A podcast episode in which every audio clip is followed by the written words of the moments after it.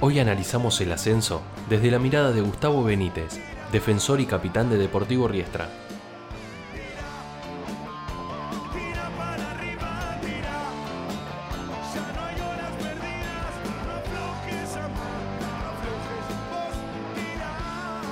Antes de hacerte las preguntas, Gustavo, bueno, agradecerte por, por tu tiempo y por regalarnos tu mirada para analizar el ascenso desde el rol del jugador. No, gracias a vos por, invitarme y bueno, espero que, que salga algo bueno.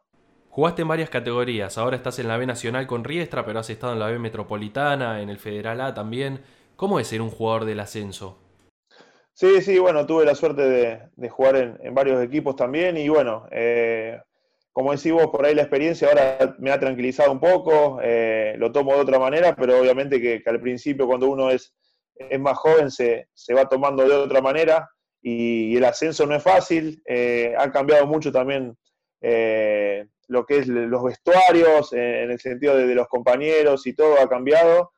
Cuando yo arranqué era todo más, eh, anda a traerme para tomar mate, anda eh, a traerme los botines, pero bueno, eran otras épocas, ha cambiado mucho, no sé si para bien o para mal, yo pienso que, un poco para mal, ahora los, los pibes están un poco más atrevidos o las redes sociales también eh, juegan un rol importante.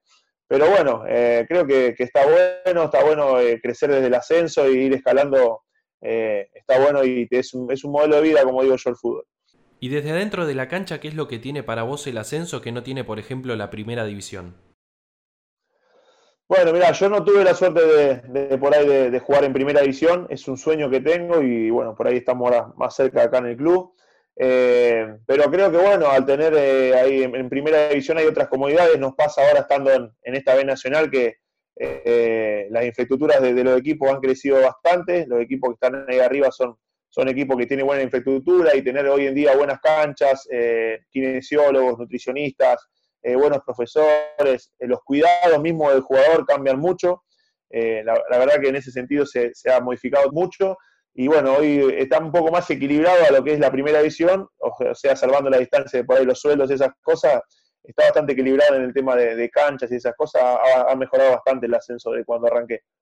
Y en el 11 contra 11, por ejemplo, eh, jugaste contra Rosario Central, no sé si contra algún otro equipo por Copa Argentina. Eh, ¿Se nota alguna diferencia desde lo físico, desde lo táctico, en el 11 contra 11 por lo menos? Y obviamente que por ahí la jerarquía individual de algún jugador se, se nota, eh, no me ha tocado jugar, jugar con, con, Boca o River, que siempre por ahí marcan, son los que más marcan la diferencia en ese sentido de, que te la hacen pasar mal. Eh, pero bueno, eh, por ahí la Copa Argentina equipara un poco eso, porque bueno, el, equipo, el, equipo viene de abajo, quiere dar la sorpresa o, se esfuerza el doble para, mostrarse. Y bueno, lo equipara un poco, pero creo que, sí hay un poco de, diferencia en, en, jerarquía. Pasa en categoría, en categoría también el ascenso. siempre digo que, que de la B Metro a la B Nacional ya hay un cambio que es importante. Y siempre lo, lo, le doy el ejemplo con los delanteros. Yo digo que en, la B Metropolitana los, los delanteros por ahí te dan una oportunidad más y en la B Nacional eso no pasa. La que tienen va adentro y, bueno, ese es un poco habla de la jerarquía que, hay en el torneo. O sea que no es solo la diferencia entre el ascenso propiamente dicho y la primera división, sino que a medida que te vas acercando a la primera y vas eh, ascendiendo, se notan ciertas diferencias entre cada categoría. Sí, sí, sí, coincido, coincido porque, eh, bueno, como hablábamos recién, la infraestructura de los equipos, la jerarquía, y nosotros ahora estamos en un campeonato donde está participando Tigre de una Copa Libertadores y nosotros lo tenemos en, la misma zona, lo hemos enfrentado, no nos ha superado, es más, tuvimos eh, chances de, poder ganar ese partido, pero bueno, eh, obviamente que, sí, que cambia mucho. por ahí el argentino A que me ha tocado jugar con Dula High se juega un poco más, eh, hay otra clase de, equipos, no sé por qué, pero es diferente. Y, obviamente que en la B Nacional se nota mucho la, jerarquía y cambia. Eso te lo hacen, te hacen saber los equipos que se arman de, muy buena manera con, con jugadores de primera división que bajan, eh, se nota. Y ahora estamos con el coronavirus, la pandemia, este parate obligatorio, todavía no vuelve el fútbol. Sobre todo en los canales más importantes se habla de la primera división. Pero ¿cómo está afectando todo esto al ascenso? Sí, no, la verdad que la pasamos mal. Yo estaba, eh, por ahí la pasé en mi ciudad, soy de Pergamino y, y bueno, hay mucha incertidumbre, si bien obviamente que siempre se, priorizó la salud, la gente que manejó la situación eh, estudió o está capacitada para, manejar la situación. eh, fueron muchos días, tuvimos casi seis meses. Nosotros volvimos recién la semana pasada a hacer fútbol después de seis meses y, parecíamos que no habíamos jugado a la pelota, era la verdad. Después, si bien nos fuimos soltando y fue mejorando el entrenamiento, cuando apenas arrancamos, eh, la distancia que por ahí uno maneja, de los tiempos y esas cosas, se notó. Por eso es muy meritorio por ahí lo que están haciendo los, equipos que están participando en la Copa Libertadores, que eh, no, se ha notado la, diferencia del parate y bueno, pero sí, obviamente que, fue triste, fue, fue feo, la han pasado mal. Tengo muchos compañeros que se han quedado sin, sin equipo, sin trabajo, porque han tenido que, dejar de jugar para poder seguir manteniendo su familia. Y bueno, eh, en el ascenso eso se ha notado mucho más. Por ahí los, de primera división tienen otro sostén o otra forma de, poder encarar la, vida, como digo yo, y los del ascenso eh, cuesta un poco más. Y todavía hay categorías que, no han arrancado, así que bueno, esperemos que puedan arrancar pronto. Y sin embargo, igual eh, Esteban Andrada declaró que él por lo menos no está salvado económicamente. ¿Qué queda entonces para un jugador del ascenso si el arquero de Boca no está salvado?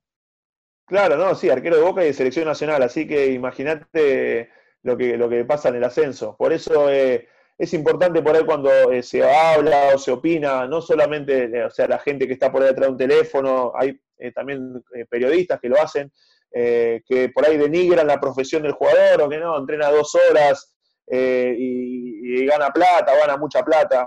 Pero hay un sacrificio atrás, hay, hay, hay, familias atrás de un jugador, no solamente el jugador, hay utileros, médicos, kinesiólogos que viven del fútbol.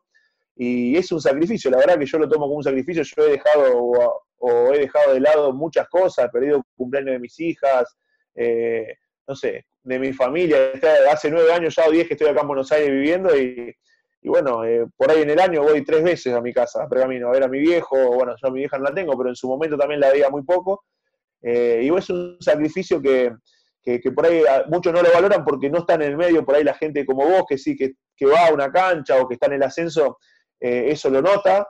Entonces eso es lo que yo por ahí rescato más allá de, la negatividad que hay en el ambiente del fútbol.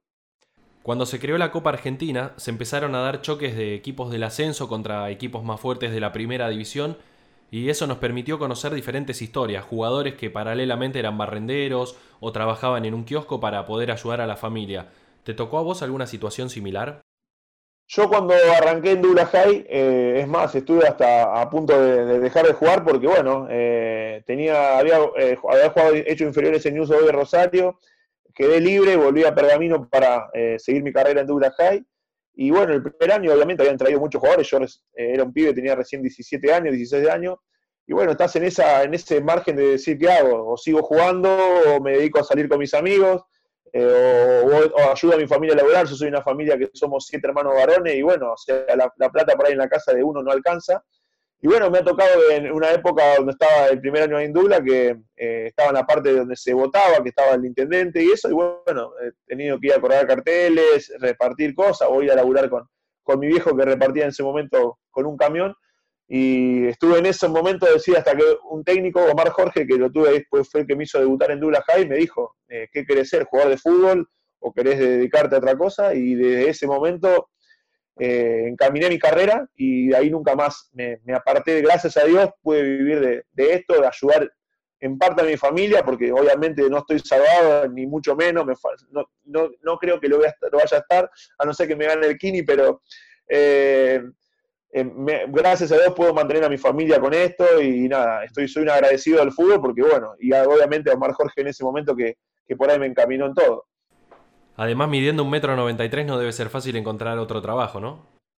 No, no, no, por eso, por eso. Aparte, y no, y no soy muy, muy, muy, muy dúctil para hacer los laburos. Eh. No, las veces que he ido a trabajar no lo he pasado bien, así que eh, por suerte estoy haciendo por ahí terminando el curso de técnico o, todo relacionado con el fútbol para poder continuar en esto. Y si no, obviamente, si me toca ir a, trabajar, lo tendré que hacer porque, bueno, me han educado de, de una manera que, que siempre para encarar las, cosas con, la frente en alto. Y, nada, pero bueno, por ahora, gracias a Dios, vengo manteniendo más, pienso jugar un par de años más, me siento bien, me siento pleno con, los cuidados que estoy teniendo. Así que nada, esperemos poder jugar un par de años más y después seguir ligado a esto tan lindo que es el fútbol. Hablando de habilidad, de ductilidad dentro de la cancha, el logo de este podcast es un jugador que estaba riendo. Conociendo cómo jugás adentro de una cancha, eh, podría tener tu cara este logo. Sí, sí, sí, la verdad que eh, puede ser una, foto que, me hable un poco de lo que es también, o lo que fue mi carrera, eh, o lo que está haciendo mi carrera. No, no fue fácil y la verdad que le puse mucho, mucha cabeza y mucho, como se dice, huevo ahí, porque eh, he dejado, como te dije antes, muchas cosas y, soy muy disciplinado en lo que hago y me, soy muy estricto conmigo mismo, así que puede ser, puede ser que sí, que puede estar mi cara. Estamos acostumbrados a ver por la tele los vestuarios de la primera división, cada uno tiene su espacio, la camiseta colgando, los botines que le preparó el utilero antes de que lleguen los jugadores. ¿Está todo eso en el ascenso o, es lo que se imagina uno que están los caños pinchados, está eh, el inodoro que está roto, tienen un banco largo de madera con todas las camisetas ahí tiradas? ¿Cómo es el vestuario en el ascenso, Gustavo? Bueno, eh, se ha modificado bastante. Al principio sí era por ahí un banco largo y, que entraba al lugar se iba sentando. Ahora acá en el club tenemos eh, cada uno su lugar dividido, ya cada uno va a su lugar. Pero bueno, después en los vestuarios acá, cuando nos cambiamos los entrenamientos, ahora hace bastante con el tema de esta pandemia que no podemos ni, ni bañarnos en el club. Pero bueno, así nos metemos ahí, por ahí con los que mejor se relacionan, nos vamos juntando pero no, ha cambiado bastante y tenemos su, cada uno su lugarcito. ¿Y qué es lo que más extrañas que decís, mm, esto, esto es lo que más me gustaba antes de la pandemia y ahora ya no lo puedo hacer porque están estos protocolos? Ah, bueno, eh, yo soy un amante de, llegar muy temprano al club, lo sigo haciendo, ahora estoy yendo eh, bien temprano al club, soy por ahí una hora y media o dos horas antes en el club, y me gusta el día a día, el, mate, la charla, che, anoche viste esto, viste fútbol, soy un enfermo, a los pibes los canso, a los más chicos sobre todo, hablando todo el día de fútbol, pero porque lo vivo así, porque lo siento así, o, estuve, estoy educado de esa manera, y bueno, extraño eso, extraño el día a día de un mate, de, poder compartir un poco de música en el vestuario, eh, de esas risas, esa charla ahí, y bueno, eso es la verdad que lo que más extrañábamos, hoy justo lo hablábamos por ahí con, un compañero, de vernos todos separados en la cancha hoy, cada uno con una silla particular, es, es feo, porque no podemos ni acercarnos, y bueno, pero bueno, esperemos que de a poco se vaya normalizando todo y, podamos volver a compartir vestuario. Y desde que empezaste en Douglas High hasta ahora que llegaste a Deportivo Riestra, ¿qué es lo más raro que te tocó vivir en el ascenso? Bueno, tengo dos, dos muy. Una con Atlético Tucumán jugando en, Argentino A, una final para ascender. Eh, habíamos ganado en Pergamino la primera final, era y vuelta. Habíamos ganado en Pergamino la primera final 3 a 1 y muy bastante confiado, pero bueno, Atlético y San Martín son los dos iguales con el tema de la gente, nos explotaron la cancha y no, no, nos, nos vendieron de una manera criminal. En primer tiempo terminamos perdiendo 3 a 0 y nos cobraron dos penales en contra. Fue alevoso y me acuerdo que terminó el partido, perdimos, eh, casi hacemos un gol y, pasamos nosotros. Y me acuerdo que se metió la gente dentro de la cancha y nos mataron a palo, pero nos mataron a palo. Y no salió en ningún lado, salió muy poco lado. En, ese, en esa época de Argentina se transmitía muy poco eh, y hasta la policía nos ha pegado. Decía, eso fue la verdad un algo, una locura que viene esa cancha y la verdad que fue una de las pocas veces que tuve miedo de que nos pasara algo que nos lastimaran porque nos entraron pegando hasta dentro del vestuario. Y después, bueno, una anécdota que me ha pasado en, Córdoba, en General Paz también en Argentino A, que tuve descompuesto, lo he contado varias veces, eh, me tocó hacer doping y nada, no, no, podía orinar y estuve casi, no sé, cinco o seis horas ahí hasta que nos cortaron la luz de la cancha, todo, tomé cerveza, me daban agua, para, no podía, me bañaba con agua fría, no podía, no podía, y la cuestión que terminé todo, habíamos ganado también en una semifinal, habíamos ganado en Córdoba y todo el viaje de vuelta en colectivo la pasé descompuesto, vomitando, la pasé muy mal, muy mal y todos mis compañeros festejando, siempre me acuerdo de eso porque fue, eh, fue mi primer doping y la, fue el peor que tuve porque la pasé muy mal de tanta cerveza ya después no, no sabías ni dónde estaba. No, no. Aparte tomaba cerveza con el utilero, que me vino a hacer la gamba, eh, entre comillas, y claro, o sea, me arrebataba para poder, o sea, no soy de tomar musta el alcohol, pero eh, me arrebataba y digo, bueno, tengo que orinar, tengo que orinar, y no podía y me descompuse. O sea, me arrebaté tanto que me descompuse, vomitando, la pasé mal, fusilado porque habíamos corrido 90 minutos, así que fue, fue feo, fue fulero. Es difícil jugar entonces en el ascenso de visitante. Sí, y en el argentino A más todavía. En el argentino A más, cuando vas al interior, te, sea, te, se siente que, que sos visitante, se siente que sos visitante. Acá en la de Metro también, pero es otra cosa. Es un día a día, ya hemos ido a jugar varias veces, los jugadores son más o menos va rotando siempre los mismos. y, pero el, el argentino A te hace sentir que sos visitante. Cuando vas de visitante te lo hacen sentir. Ya tenés 34 años, hace un rato nos dijiste que estás haciendo el curso de director técnico. ¿Te ves ahí en un futuro, en un banco de suplentes, dando órdenes a unos dirigidos o tenés otros proyectos a futuro una vez que cuelgues los botines? No, obviamente, a ver, eh, lo estoy haciendo porque, eh, como te dije, me gustaría estar ahí en el campo de juego. Amo, ya lo, a ver, inconscientemente lo, termino haciendo. Con, ahora hasta que estuvo Guille Duró, me daba mucha participación, opinaba. Ahora con el cuerpo técnico nuevo también lo hago. Eh, me gusta estar en, los detalles, por ahí de adentro veo cosas que de afuera por ahí eh, eh, no se ven y me gusta transmitirlo. Si tengo la posibilidad, obviamente, que el técnico me dé la, la, potestad para poder hablarlo, sí, sí, la verdad que quiero estar ahí de técnico o, estar relacionado con, con, el fútbol adentro de una cancha porque me apasiona mucho, es algo que, que, me gusta y me apasiona. Además sos el capitán Gustavo de Deportivo Riestra, no te queda otra que darle instrucciones a tus compañeros desde el fondo de la cancha.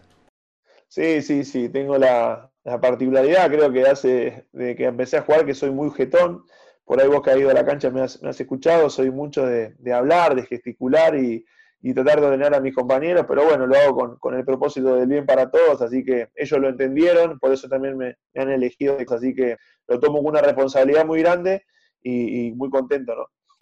Por último, Gustavo, para ir cerrando, una última pregunta, o más que una pregunta, un, un momento lindo que les tocó vivir, sobre todo por ser jugadores de Deportivo Riestra, que es recibir la visita de Diego Armando Maradona.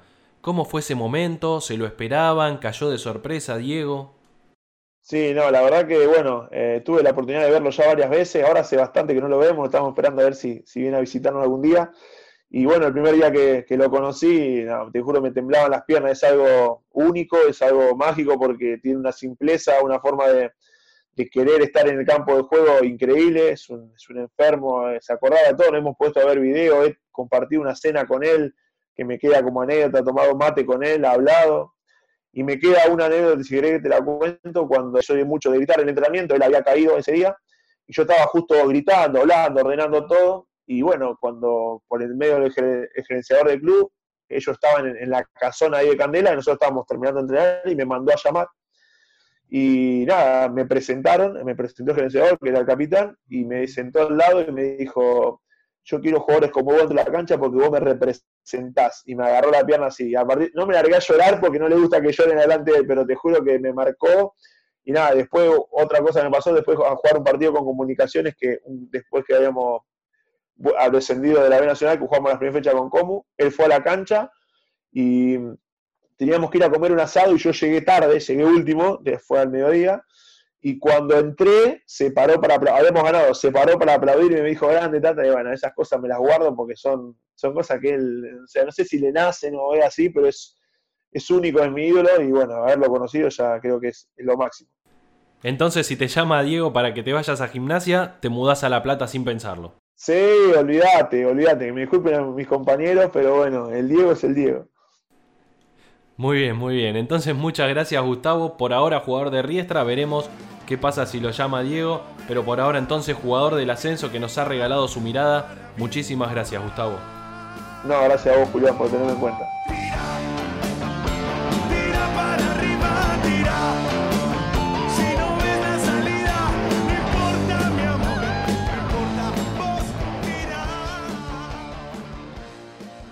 Esto fue Miradas del Ascenso. En los próximos capítulos, más historias, más protagonistas de las categorías más apasionantes del fútbol argentino.